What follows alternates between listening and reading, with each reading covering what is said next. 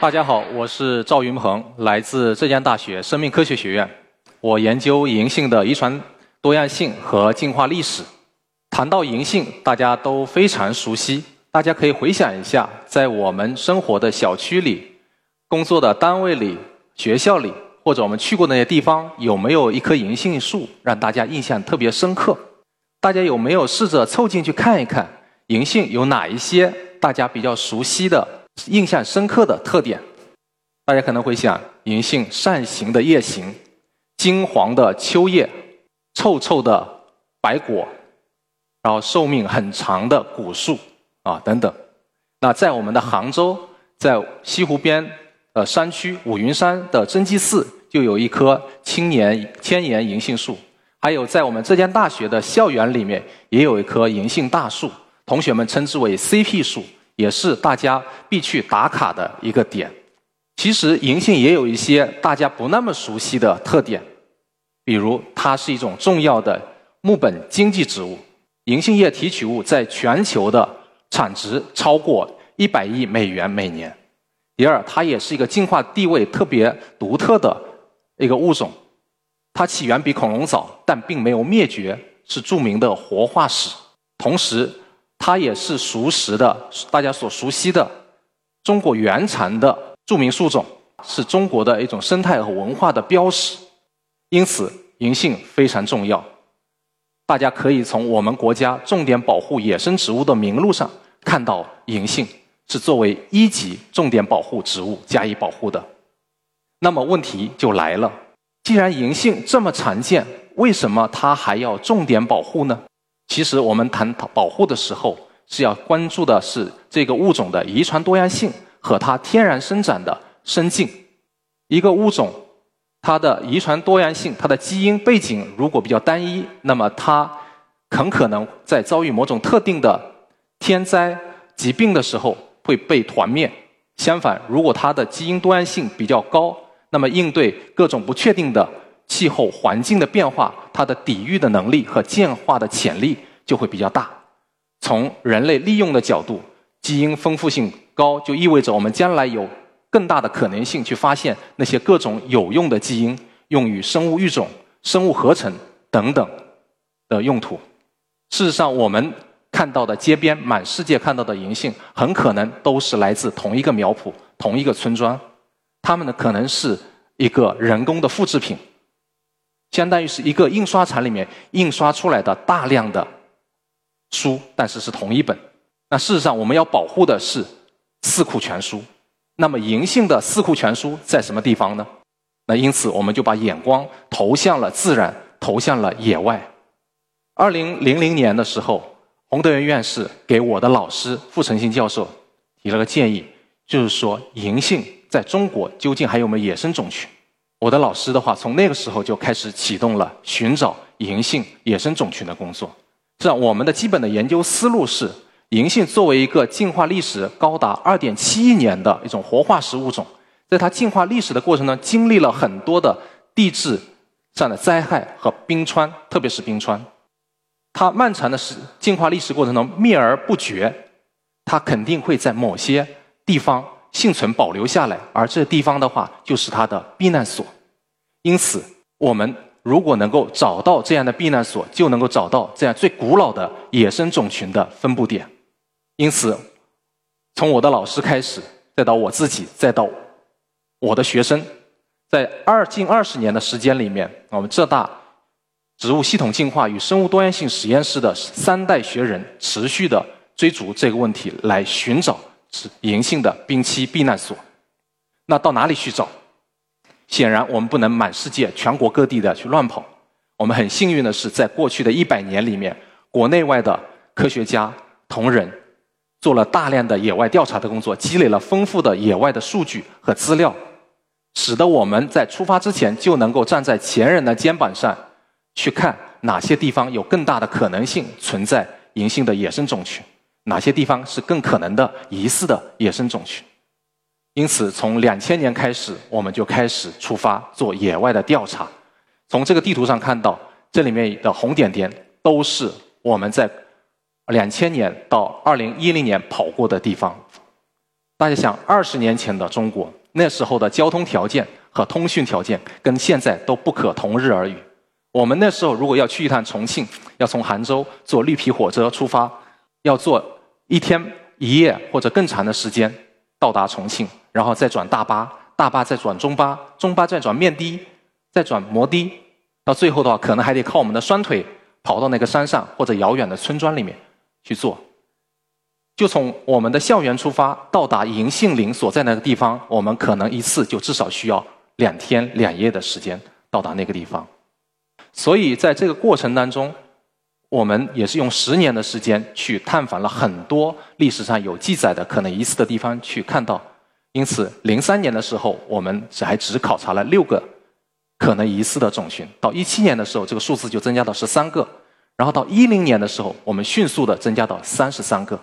这个一方面的话，我们的研究的这种迫切性，我们的热情在不断的增加。第二，客观上也是我们的交通和通讯在增加，我们的国家对科技的支持的力度在增加，使得我们有更好的条件，要更强的决心付诸实施去做。同时，这里面右下角这个图是二零零七年我到日本去，我们走出国门到日本去考察野外考察，因为也有一种观点认为日本可能也存在。野生的银杏种群，所以我们也到日本去做这样的考察。那么野外考察了，有带回来的野外的调查数据，认为它可能是。那么如何去进一步的去检验和验证它究竟是不是野生呢？这个时候我们需要去分析它的基因的多样性。因此，我们把野外采集的银杏的叶片用硅胶快速干燥之后带回实验室提取的 DNA，再用分子标记去做分析。在早期的时候，我们还只能简单的用随机扩增的方式比较基因的长短来看它的多样性，来比较这些疑似的野生种群跟我们大街上面看到的银杏它的多态性、基因的多样性有什么差别。然后我们很幸运的是，经过我们的调查和基因分析的话，事实上是确认了在我们中国有避难所，分别是位于中国东部的天目山脉和西南大娄山脉的东北端。也就是金重庆的金佛山和贵州务川为代表的这样两个区域，但是那个时候的话，我们的野外调查的还没有完整，在中国的中部、南部还有北部有更多的疑似的野外种群，我们还没有机会去跑到去调查到。同时，我们做基因分析的那些技术和手段以及数据量，那个时候的话还限制着我们的雄心和想象力。因此，我们在想。当我们还只是做一两个基因分析的时候，我们在有一个强烈的雄心，在想我们能不能把这银杏所有的基因全部去做一个分析，全部做一个解码，然后让我们能够更加全面的认识这个物种，去找到、去确定它的野生种群和避难所。二零一五年，我们团队和中科院植物所以及华大基因三个团队合作，启动了银杏超基因组的超级工程。那么大家知道，人类的基因组是比较大的，有超过三十亿个这个核苷碱基，而银杏的基因组比人类还要大，是它的三点四倍。因此，这么大的一个基因组，对于它的数据的产出能力、数据的计算能力，都是一个巨大的挑战。但是我们很幸运，这个项目启动之后一年，我们就完成了全球第一个银杏基因组的整个草图。就意味着我们对它的基因解码就有了完整的一个蓝图来去做后面的工作，同时我们也继续的往前推进，在全球选了五十一个群体种群，然后选了五百四十五棵银杏大树，对它的基因的全部进行了测序。我们获得的一个数据量是多少？四十四 TB。大家应该多少都有移动硬盘，现在的移动硬盘可能是一个 TB 或者两个 TB。假设大家是两个 TB 四四 T 的数据的，如果都要考下来的话，大家需要二十二个移动硬盘。所以你的书包里面电脑不要放，可能要放二十二个移动硬盘，非常大的一个一个体量。有了这个数据之后，再加上我们完整的采样之后，我们发现前两个避难所没有问题，并且我们发现了第三个避难所在哪里？中国的南岭，分别是位于我们广东南面的南雄市。和广西的新安县的遥远的山村里面，还结谊着两个避它的避难所。同时，我们发现的话，在中国的中部和北部这些地方的话，这里面可能看上去也像野生种群，它的来源的话是来自西南种群和南部种群在冰后期向北扩张混合形成的。它不是人类帮助它混合的，而是它自己天然扩张形成的一个混合群。因此，借助这么庞大的基因数据的话，我们能就能完整的去鉴定到银杏在全球存在三个避难所，而且只在中国有。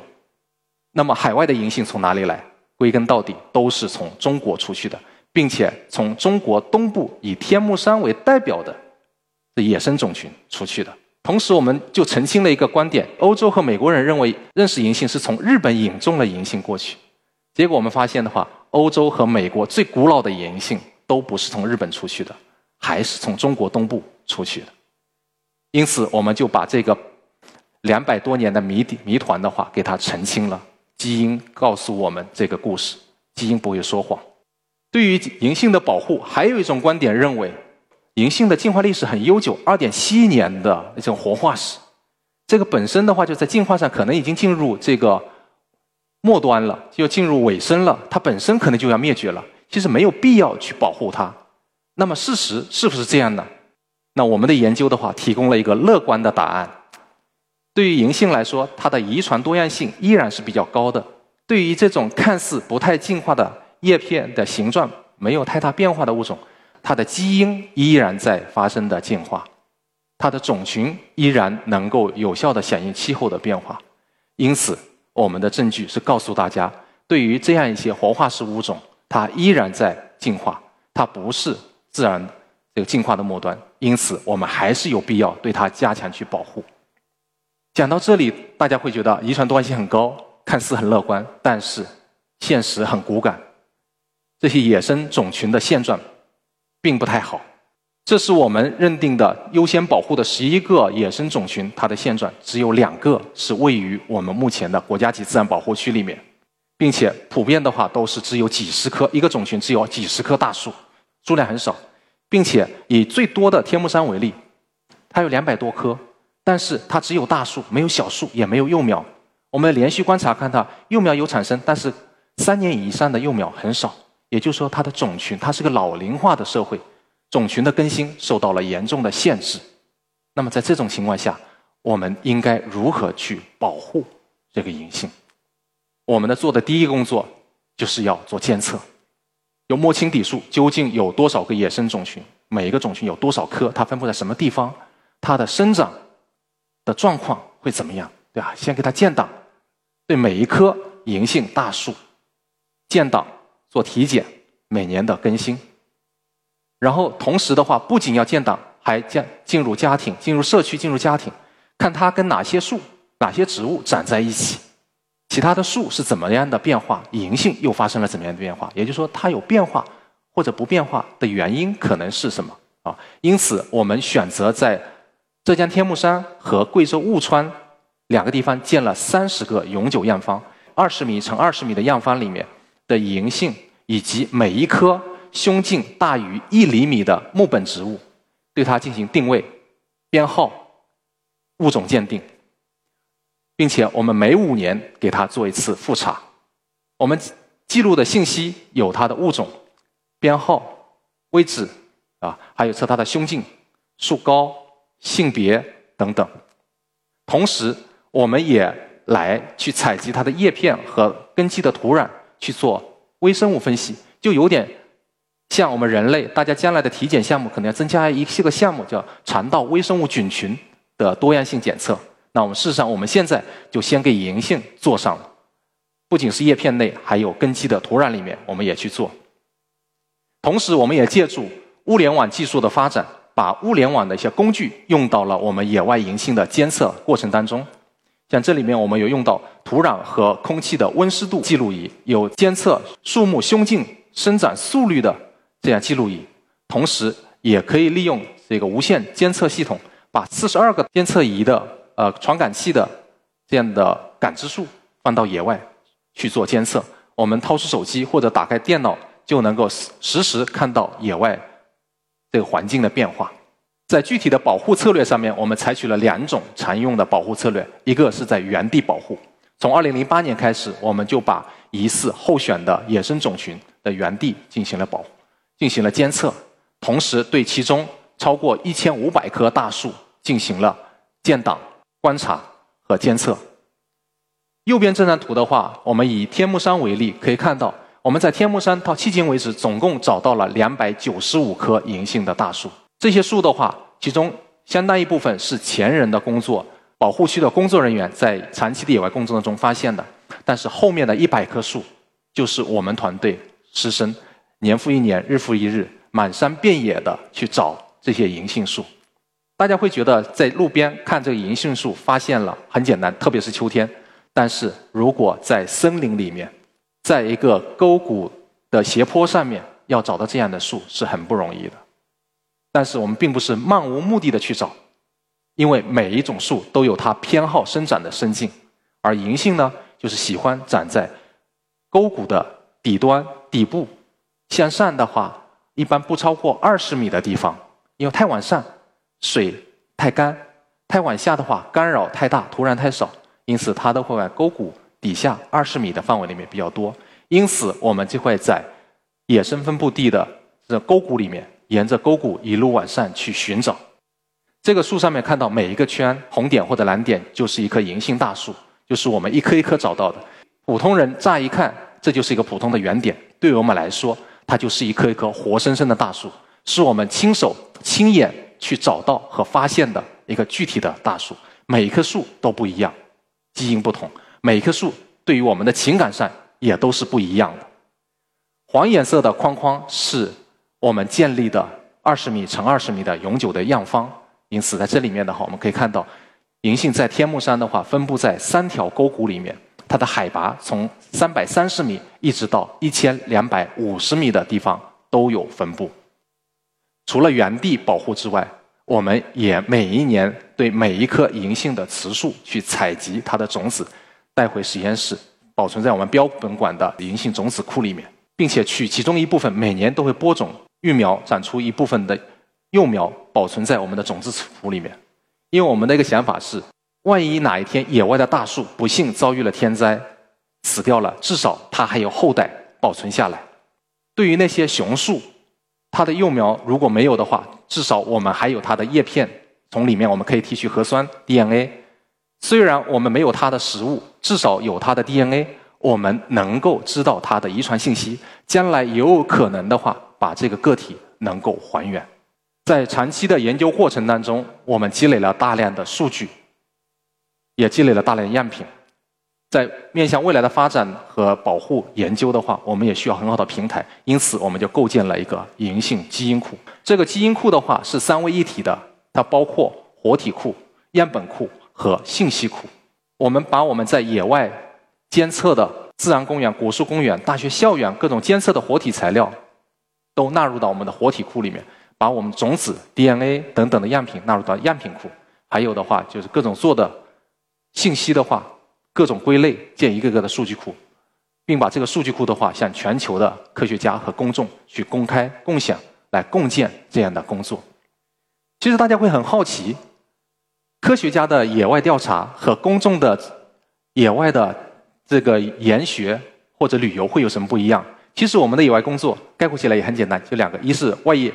白天在野外工作，晚上在室内工作。白天我们就会带着学生上山，一路去找银杏，去给银杏做体检，去把银杏的叶片给采集回来。晚上的话，我们就要把当天采集的样品和数据进行整理。晚上虽然是内夜，但是一点都不比上山轻松。甚至我们有时候的话要干到晚上十二点、两点是常态的。有时候为了赶工期，我们甚至有一次通宵。把所有的样品和数据都要处理完，因为有些样品是等不了人的。过了时间的话，就会影响这个样品的性质，从而会影响它的数据的分析啊。所以我们有很多会做。然后我们经常会一上山就是一整天，早上八点半或者八点钟这种上山了，下午晚上可能再下来。那么我们的中饭是怎么解决的？大家会想到，哎，可以吃野花、野果，还吃野蘑菇。哎，其实大家想多了。那我们对自己的生性命还是很珍惜的。我们不会吃那些，再说也吃不饱。一般我们都会带干粮上山。啊，我们的标配就是两个馒头，一个茶叶蛋，一袋榨菜，八宝粥，啊，放在书包里面。这张照片的话，是我跟我的学生在银杏样方调查的时候，在样方里面去吃的。在中午，这个其实很辛苦，满身都流流是流的都是汗，我们的衣服上都已经白花花的，盐花已经出来了。但是我们在那个嚼着馒头，你会讲的那个时候的馒头是全世界最好吃的馒头，而且更美妙的是，坐在银杏树下，大石头上面，耳边听到的是溪流淙淙的声音，在风吹动下面树叶摩挲的声音，在那一刻我们亲亲身体会到了这什么叫天籁之音。我们做银杏野外监测、做银杏研究的意义，在那一刻得到了极大的满足感和幸福感。有人说看树是一件是是一种世界观，我们看树研究树，就是不断的从一棵熟悉的角度出发去探究陌生，然后从陌生走向新的熟悉，如此循环螺旋向上。在这个研究的过程当中，对于我个人也带来一些不一样的体验和改变。像现在的话，我们到哪儿都会先查一下，从我们的数据库里面查一下这个地方有没有银杏古树，在远远的看到变绿色的时候。我们的眼光能够快速的辨识出银杏所在，这就是种专业训练。再一个的话，如果有银杏，我们还是想跨过去看，哎，这是雄的还是雌的？我能不能采两片叶子，替它保留下它的 DNA？第二个的话，其实我们很多人都喜欢看点书，像我自己也是喜欢看点书，也喜欢填地理。天目山的山间是很多溪流的起源地，那么它就是起源留下来是天目溪。然后再由早溪进入分水江，最终注入到钱塘江。所以在这个溯源的过程呢，我们会告诉学生，野生银杏就生长和幸存在钱塘江的源头，那些溪流重重的溪谷地带。第三个的话，我们浙江大学跟国内许多的大学一样，在抗战期间经历过西迁办学的历史。我们西迁办学的第一站是天目山，最终的话，我们是到达了贵州遵义和湄潭。的小山村里面，在办学，但是我们很很碰巧的发现，银杏的避难所有两个，分别是位于浙江天目山和贵州遵义地区的山村里面。因此，这两个山区的话，不仅保存了银杏的生物 DNA、生物基因，同时也保存了以浙江大学为代表的中国高等学府的中国文脉。因此，我有时候会觉得，啊，自然和社会进步真的很神奇。我希望我们每位朋友有机会都能去看一看银杏，走进银杏，去看一看这棵树，来反观一下我们的世界观有没有发生一点点不一样的变化。谢谢大家。